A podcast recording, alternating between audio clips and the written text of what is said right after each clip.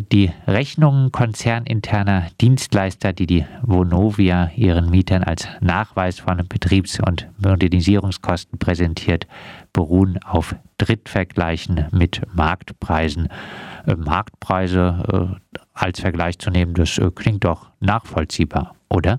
Ja, aber das stimmt eben nicht mit den Anforderungen des Mietrechts überein. Da sollen eben bei den Baukosten für die Modernisierung geht es um die tatsächlichen Aufwendungen, die ein, äh, die ein Vermieter hatte und bei den Nebenkosten um tatsächliche Kosten. Wenn ich jetzt ähm, einen Drittvergleich heranziehe, dann habe ich einen Marktpreis für äh, das, was ich da in den Vergleich hineingegeben habe, aber ich habe nicht genau die Kosten, die in meinem Unternehmen für das Personal, für äh, Sachkosten, für Material oder auch für äh, die äh, Rechnungen von tatsächlichen Drittunternehmen angefallen sind. Äh, also markant, äh, am deutlichsten ist es eigentlich, wenn man beachtet, dass bei diesen konzerninternen Rechnungen keine Mehrwertsteuern anfallen. Da, wo die Vonovia selbst Personal bezahlt, zahlt sie ja auch anders wie nicht Mehrwertsteuern und dann fallen also bei der Eigen Eigenleistungen fallen mindestens 19 Prozent Mehrwertsteuer nicht an und dieser Vorteil wird nicht an die Mieter weitergegeben. Das macht es besonders deutlich, dass der Vergleich von Bruttopreisen nichts zu tun hat mit den tatsächlichen Kosten und Aufwendungen, die ein Vermieter für diese Betriebskosten oder Modernisierungsleistungen hat. Heißt, die äh, Konsequenz für uns heißt ist, da bucht das jetzt nochmal nicht nur in den, in den Schreiben, die wir immer austauschen, sondern jetzt auch nochmal ganz offiziell auf unsere Fragen in der Hauptversammlung bestätigt hat, ist die Konsequenz, dass wir sagen müssen, alle, mindestens alle Modernisierungsabrechnungen sind eigentlich mietrechtlich falsch, unserer Ansicht nach. Und wir gehen davon aus, dass es bei den Nebenkostenabrechnungen auch so ist. Heißt, äh, korrekterweise müsste die Vonovia eigentlich sagen, äh, Techniker XY, äh, der äh, bei Wohnblock äh, über so und so lange eingesetzt war, verdient so und so lange und es gab gleichzeitig noch so und so höhere, hohe Kosten für Material. Ja, ja, zum Beispiel. Also im Unterschied zu anderen sagen wir jetzt nicht, wie das jetzt genau aussehen muss. Das sagen wir nicht mehr. Nur das, so wie die Vonovia macht, ist es eben falsch und führt dazu, dass sie zusätzlich hohe Gewinne einfahren. Ja, es gibt, äh, unterschiedliche Möglichkeiten, wie sie jetzt die tatsächlichen Kosten darstellen. Eine wäre am, am äh, klarsten bei den Hauswarten, ja, dass sie halt den Hauswartdienstvertrag vorlegt für, sagen wir, Freiburg äh, ein bestimmtes Gebiet sagt, der Hauswart, der ist äh, von diesem äh, Arbeitszeit, die er insgesamt zur Verfügung hat, ist er so und so lange in diesem Häuserblock äh, unterwegs, so und so viele Stunden. Und davon sind so und so viele Stunden mietrechtlich umlagefähig, also keine Instandhaltung oder Verwaltungskosten. Und dann kann der Mieter das einschätzen, ist das jetzt realistisch, dass der Hauswart so viele Stunden da war. Und dann haben wir die, äh, den, den Lohn, äh, den der Hauswart bekommt und können den dann auf diese Stunden irgendwie anrechnen. Und dann hätten wir einen transparenten Preis. Aber die Vonovia weigert sich äh, auch nach dem Urteil in München, Amtsgericht München, äh, das wir hier hatten, äh, diese Hauswartverträge äh, vorzulegen. Das ist ein Beispiel dafür, wie sie die Transparenz äh, verweigert und verhindert. Aber wir wollen jetzt nicht sagen, dass überall genau nach diesem Modell der Auswartdienstverträge die Kosten nachgewiesen werden muss. Das muss die Vonovia selber wissen. Sie muss eine entsprechende Buchführung halt machen, dass man, dass sie nachweisen kann, wir haben jetzt auch für andere Kostenarten Energie, zum Beispiel liefert jetzt ja an sich selber auch äh, Erdgas. Wir haben, dann haben wir eine, also offensichtlich andere Kalkulationsgrundlagen. Ja, da müsste die Vonovia eine Buchführung machen, die es ermöglicht, dass der Mieter überprüfen kann, dass es sich um tatsächlich angefallene Kosten des Vermietungskonzerns handelt. Heißt jetzt äh, auch, die tatsächlichen Kosten wären äh, geringer als die von der Vonovia zugrunde gelegten Marktpreise, oder? Ja, also die Konsequenz aus diesem, aus diesem Vorgehen, aus diesem Marktpreisvergleich ist, also wir sagen erstens, und das ist das Wichtigste mietrechtlich, die, diese Rechnungen, die sie da vorliegt, die sie sich selber innerhalb des Konzerns schreibt, sind nicht prüffähig. Die sind für den Mieter nicht prüffähig. Sie kann da reinschreiben, was sie will. Sie rechtfertigt das mit irgendeinem äh, Drittvergleich, den sie aber auch nicht offenlegt. Ja, äh, und deswegen sind diese Rechnungen nicht prüffähig. Und damit können wir die äh, Forderungen zurückbehalten, müssen das nicht bezahlen. Ja, das ist die, der Vermieter ist für die Richtigkeit der Abrechnung zuständig und ähm, muss, muss ihn beweisen und nicht der Mieter. Das, so, das ist sehr wichtig, weil das manchmal äh, sehr oft verwechselt wird, weil wir immer, und das ist auch so ein bisschen der Trick der Vonovia, wir kommen dann in den Bereich der sogenannten Wirtschaftlichkeitsprüfung, die es auch gibt. Es dürfen auch tatsächlich, auch tatsächliche Kosten sollen nicht höher sein als marktüblich. Ja, es wäre ja möglich, dass, dass die Vonovia zum Beispiel jetzt Hauswarte beschäftigt und die unheimlich gut bezahlt und äh, die sind, sitzen ständig da rum oder so etwas. Und dann wäre das nicht wirtschaftlich im Vergleich zu anderen Kosten. Das ist aber etwas anderes, weil für diesen Wirtschaftlichkeitsvergleich, da wäre dann auch der Mieter Darlegungs- und Beweis belastet. Da hat dann der, äh, der Mieter den schwarzen Peter, weil er zeigen muss, dass die Kosten normalerweise niedriger sind. Ja, das in diese Ecke versucht äh, uns die Vonovia reinzuschieben und das müssen wir eben verhindern. Und der Grund dafür, dass wir das auch können, ist, dass eben alle diese äh, Rechnungen nicht prüffähig sind für den Mieter. Das bedeutet aber gleichzeitig in diesen Fällen, dass die Rechnungen auch falsch sind, weil sie nämlich durch diesen Drittvergleich äh, Gewinne, Unternehmensgewinne auch wahrscheinlich Managementkosten, Verwaltungskosten und andere, zum Beispiel auch Investitionskosten innerhalb des Unternehmens einschließt, die nicht umlagefähig sind als Betriebskosten oder als Modernisierungskosten.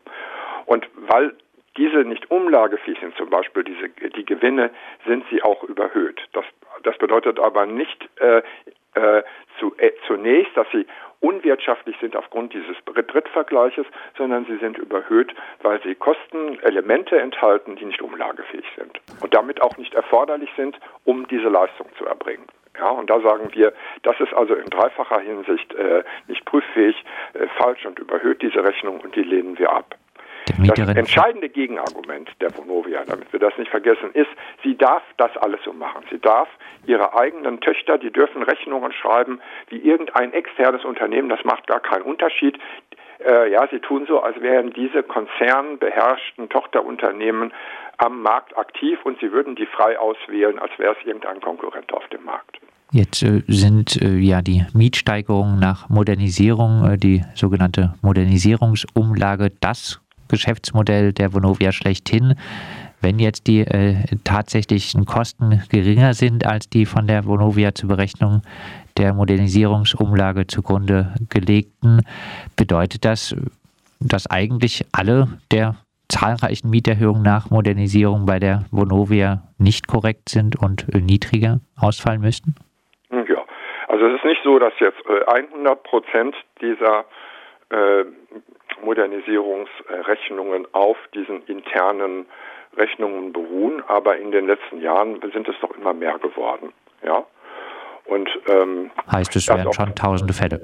Ja, ich gehe davon aus, dass das jetzt in allen Modernisierungsfällen so ist, aber die Vonovia hat ja die Großmodernisierungen zurückgefahren, sodass es jetzt einfach weniger äh, aktuelle Modernisierungsmieterhöhungen gibt. Ja, jetzt beschäftigen wir uns mit den Modernisierungserhöhungen aus den letzten Jahren weiter und die sind also die Wittner äh, Beispiele aus dem Jahr 2018, äh, 19, da haben wir ganz überwiegend solche konzerninternen Rechnungsstellungen, die wir da zurückweisen, am extremsten bei den Baunebenkosten, die auch bis über 20 Prozent der Kosten schon ausmachen. Da gibt es eigentlich gar keinen Beleg. Da hat sich die, die Vonovia selber so, ein, also nicht mal eine, eine Tochterunternehmen, sondern die Verwaltung hat sich eine Kalkulation aufgestellt, die angeblich nach der Honorarordnung für Architekten und Ingenieure aufgestellt ist, aber gar nicht die Anforderungen erfüllt und es ist auch keine Rechnung. Also es ist völlig aus der Luft gegriffen unserer Meinung nach. Und die Vonovia auch jetzt Buch wieder in der Hauptversammlung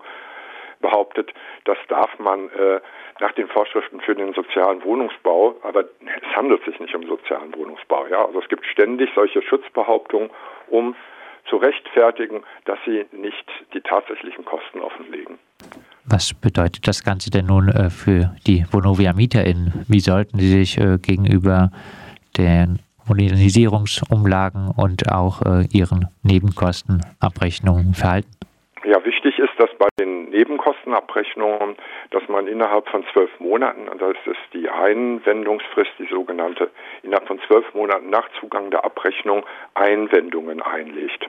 Äh, und man muss zuerst einmal die Belege anfordern, die Belege für die einzelnen Betriebskostenpositionen.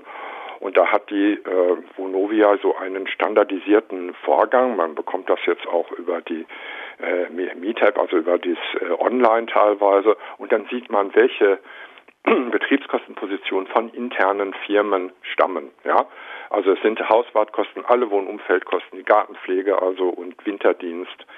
Es sind jetzt ähm, Gaslieferungen äh, sehr oft ja, das sieht man, wenn man die äh, Berechnungen sieht und man sieht, mit diesen Rechnungen kann ich eigentlich gar nichts anfangen. Ich will die tatsächlichen Preise haben, dann müsste man die äh, darauf beharren, dass man die tatsächlichen Unterlagen sehen will. Aber am Ende werden dann die Gerichte entscheiden, denn die Vonovia gibt hier nicht nach. Also wir haben jetzt mehrere Verfahren, äh, die werden möglicherweise auch durch mehrere Instanzen gehen müssen und äh, da werden dann irgendwann die Gerichte entscheiden, äh, ob die Vonovia oder ob wir Recht haben. Das heißt, für die Mieter, es gibt jetzt eigentlich eine längere Phase der äh, Unsicherheit und für viele, die, die nicht rechtsschutzversichert sind, gilt, dass sie ihre Ansprüche irgendwie sichern müssen. Ja. Drei, nach drei Jahren verjährt der Anspruch aber Sie könnten halt jetzt einen Vorbehalt erklären, wenn Sie zahlen wollen. Sie können einfach zurückbehalten die Nachforderungen, wenn es nicht zu viel ist, oder einen Zahlungsvorbehalt erklären, aber so, dass Sie klar machen, äh, dass Sie den äh, an eine äh, Frist binden, bis zu der dann die Belege vorliegen müssen, weil sonst werden sie dann beweispflichtig. Also es ist alles ein bisschen komplizierter und wir müssten das eigentlich bundesweit äh, organisieren, dass es äh, Standardschreiben und Standardverfahren gibt und dass es überall parallele Musterprozesse gibt, um äh, dieses äh, Problem zu klären. Und bei der Modernisierung ist es ähnlich, da gibt es nur diese Jahresfrist nicht. Also entweder ist die Mieterhöhung falsch oder richtig gewesen. Das heißt auch mh, zurückliegende Mieterhöhungen wegen Modernisierung, wenn die noch nicht verjährt sind, kann man angreifen und dann ist diese Argumentation, äh, die wir da verfolgen, auf jeden Fall mit äh, hineinzunehmen in die Klage. Also ich kann, man kann fest Feststellung äh, klagen, dass die Mieterhöhung nicht rechtens ist, oder man kann vor allen Dingen äh, vorbehaltlich gezahlte Mieterhöhungen zurückverlangen. Und das sind dann halt auch schnell 1000 oder 2000 Euro, wenn man einige Monate gezahlt hat. Abschließend äh, daran äh, anschließend äh, Hoffnung, dass die Justiz äh, diesem Vonovia-Abrechnungssystem nun äh, wirklich ein Ende bereitet. Sieht so aus, dass auf der lo lokalen Ebene die Amtsgerichte, die Richter Probleme haben, das äh, überhaupt so zu verstehen, weil die das halt wiedergeben, äh, was so Usus ist. Aber unserer Meinung nach ist äh, die Rechtslage eindeutig. Diese Rechnungen äh, sind falsch. Ähm, falls sich das nicht durchsetzen würde, dann bräuchten wir allerdings eine gesetzliche Klarstellung. Ja, das kann nicht sein, dass dadurch, dass sich diese äh, Vermieter so einen Konzern aufbauen mit einer komplexen Struktur von Tochtergesellschaften, die sich dann gegenseitig Rechnungen schreiben, dass damit äh, die Prüfrechte äh, und, und Mieterrechte im Prinzip umgangen werden, um auf völlig intransparente Weise Monopol, quasi so Monopolpreise durchzusetzen. Das äh, kann nicht sein und äh, möglicherweise wäre auch der Gesetzgeber gefordert, hier äh, klare klarere Verordnungen zu schaffen. Das sagt Knut Unger vom Mieterinnenverein Witten. Die Vonovia präsentiert ihren Mieterinnen als Nachweis von Betriebs- und Modernisierungskosten Marktpreisvergleiche. Sie müsste aber tatsächliche Kosten angeben.